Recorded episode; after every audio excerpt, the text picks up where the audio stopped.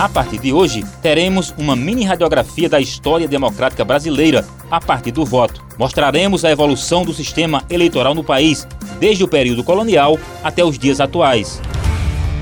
No Brasil, este ano, 147,9 milhões de eleitores estarão aptos para escolher prefeitos, vice-prefeitos e vereadores nas eleições municipais de novembro. Os dados são do Tribunal Superior Eleitoral, TSE. Um 2020, portanto, cheio de muita expectativa. A presença do voto no Brasil possui uma longa história.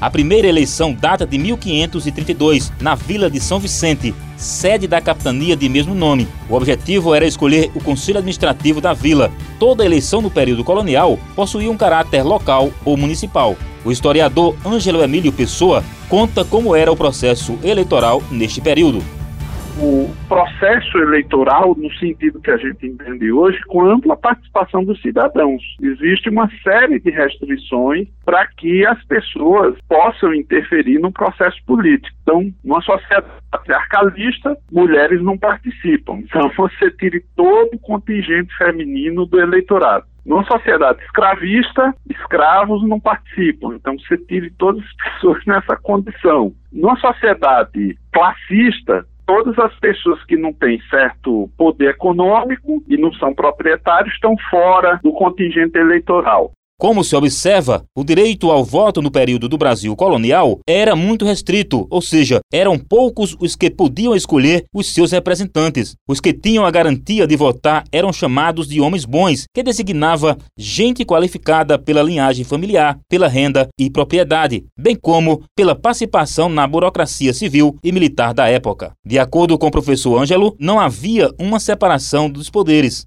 até a entrada do Império e até ao longo do século XIX, você não tem uma nítida separação dos poderes. Então, no plano municipal, a Câmara ela é uma espécie de mistura de uma prefeitura com um juizado de primeira instância e um pouco de poder legislativo só para fazer o regramento do espaço urbano. Na verdade, a Câmara exercia uma dupla função, porque desempenhava ações de legislativo e, ao mesmo tempo, desenvolvia serviços de caráter de executivo. Ângelo Emílio relata com quem estava o poder durante o período colonial. O poder estava na mão de muito poucas pessoas. Esse é o, o, centro do processo. Você tinha o governador que vinha de fora nomeado pelo rei e você tinha autoridade municipal composta exatamente pelos grandes proprietários e comerciantes locais.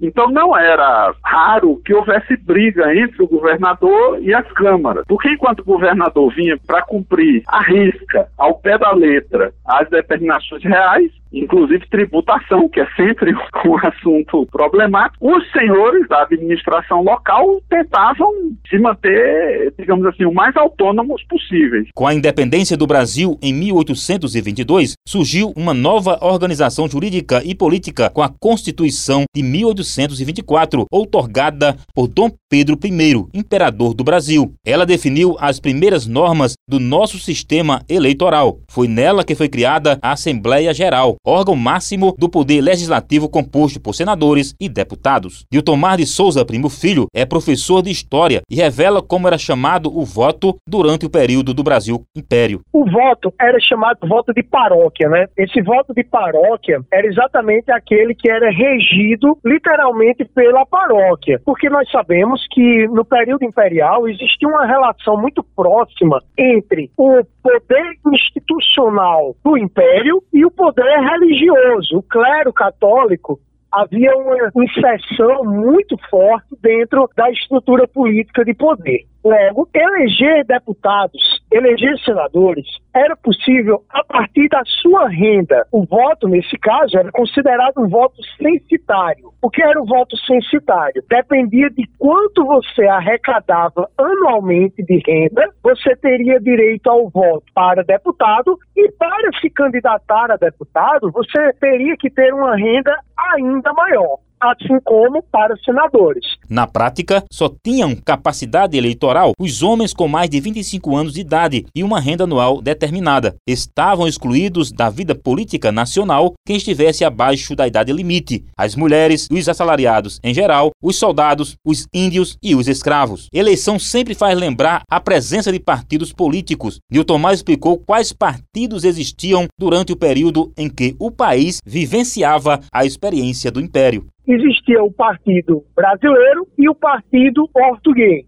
Isso no primeiro reinado, que foi no momento em que Dom Pedro I, durante nove anos, esteve no Brasil. Durante o período regencial, eles ficaram divididos os partidos. O Partido Restaurador, que buscava o retorno de Dom Pedro. O Partido Moderador, que era um partido que a gente pode considerar um partido meio termo, era aquele centrão, onde ele buscava uma autonomia das províncias. E existiu o Partido dos Exaltados eram aqueles que, que também foram conhecidos como farroupilhas, por conta da Revolução Farroupilha no Rio Grande do Sul e Santa Catarina. Esses queriam autonomia permanente. O poder político estava nas mãos do imperador, porque se tratava de um Estado absolutista. Desse modo, o parlamento não tinha poder deliberativo e sim consultivo. Quem decidia de fato era o imperador.